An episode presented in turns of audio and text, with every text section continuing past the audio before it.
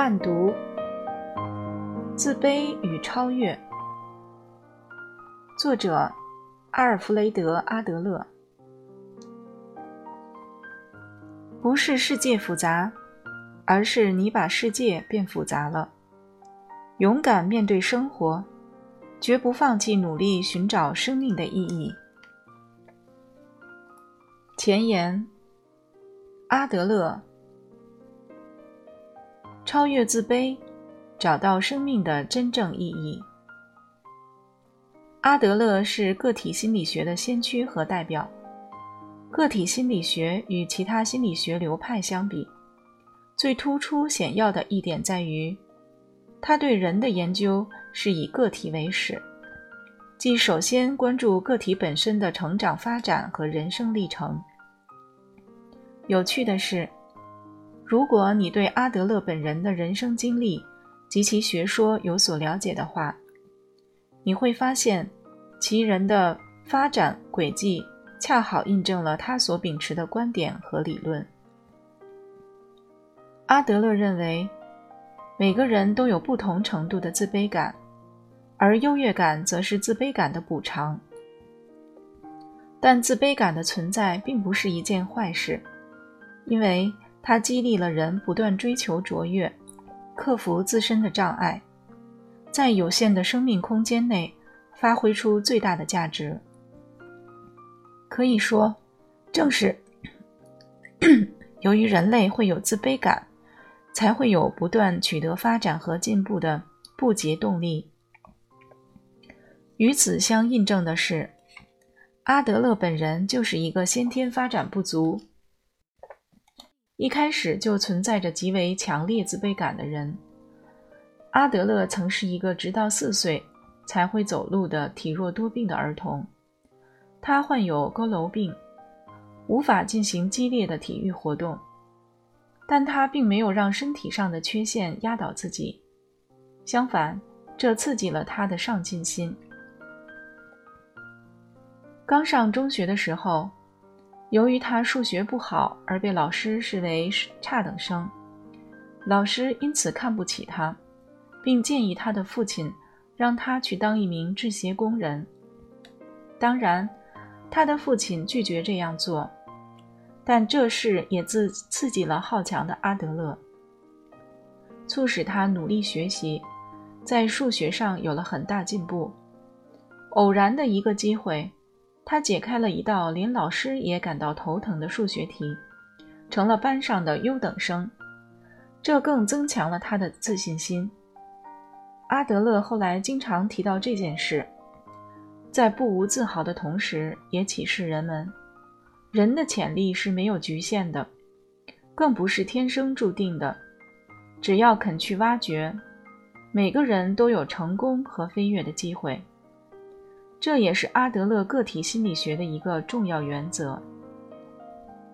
在本书中，也在阿德勒所有的理论观点中，自卑与超越都是能作为代表的一个核心词组，而这也是与他整个的克服自卑、不断超越的生活风格和人生态度相一致。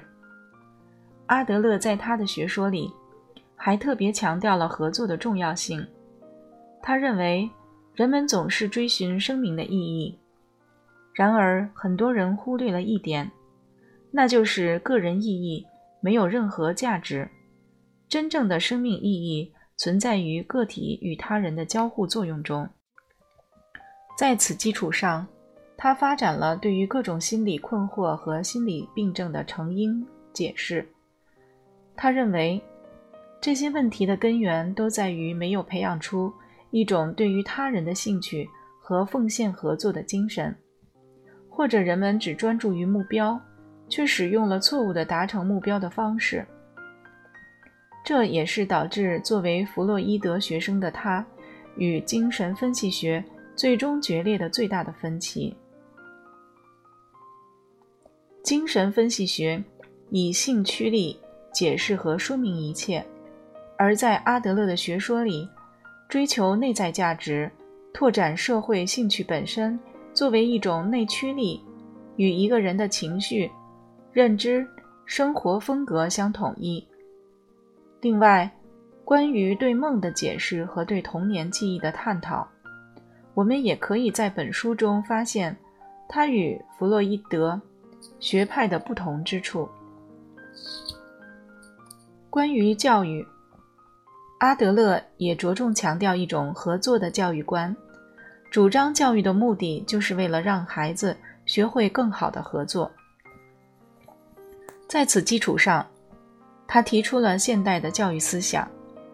我们要教会孩子自立并为他人着想，应该教他们关于文学、科学和艺术的知识，让他们为人类文明的发展做出应自己的贡献，而不只是习得工作技能而已。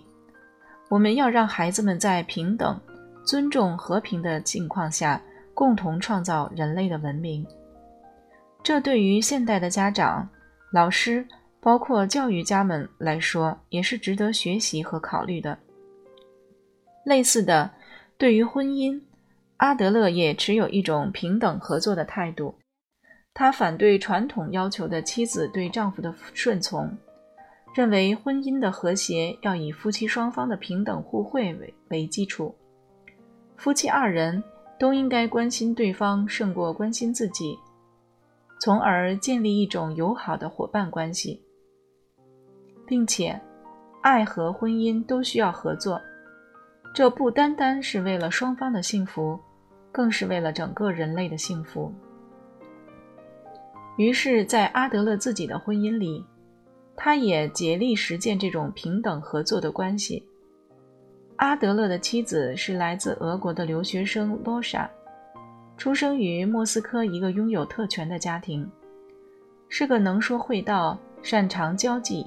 也很能干的女人，但她突出的个性和热烈的、有点社会主义意味的激情，与阿德勒矜持而保守的贵族气质不太一致，这使得他们的婚姻最初常有摩擦。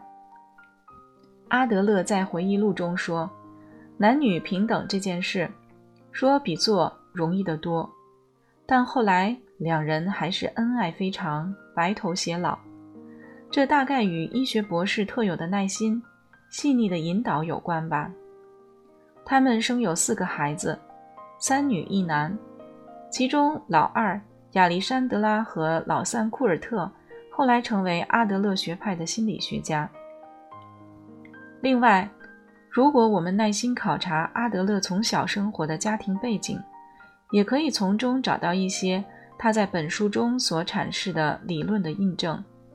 比如，在有六个兄弟姐妹的家中，排行老二的他，对于孩子的出生顺序与性格形成之间的关系，就有着一套颇有启发性的观点。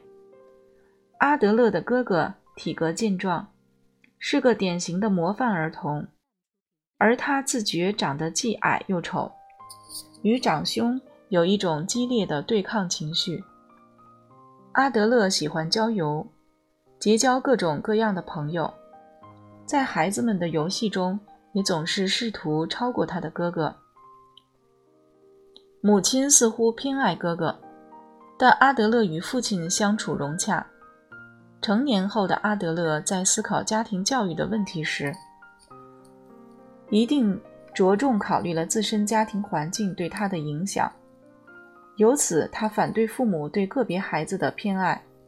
认为父母无论在任何时候，都要尽其所能对每个子女给予平等的关心和爱护。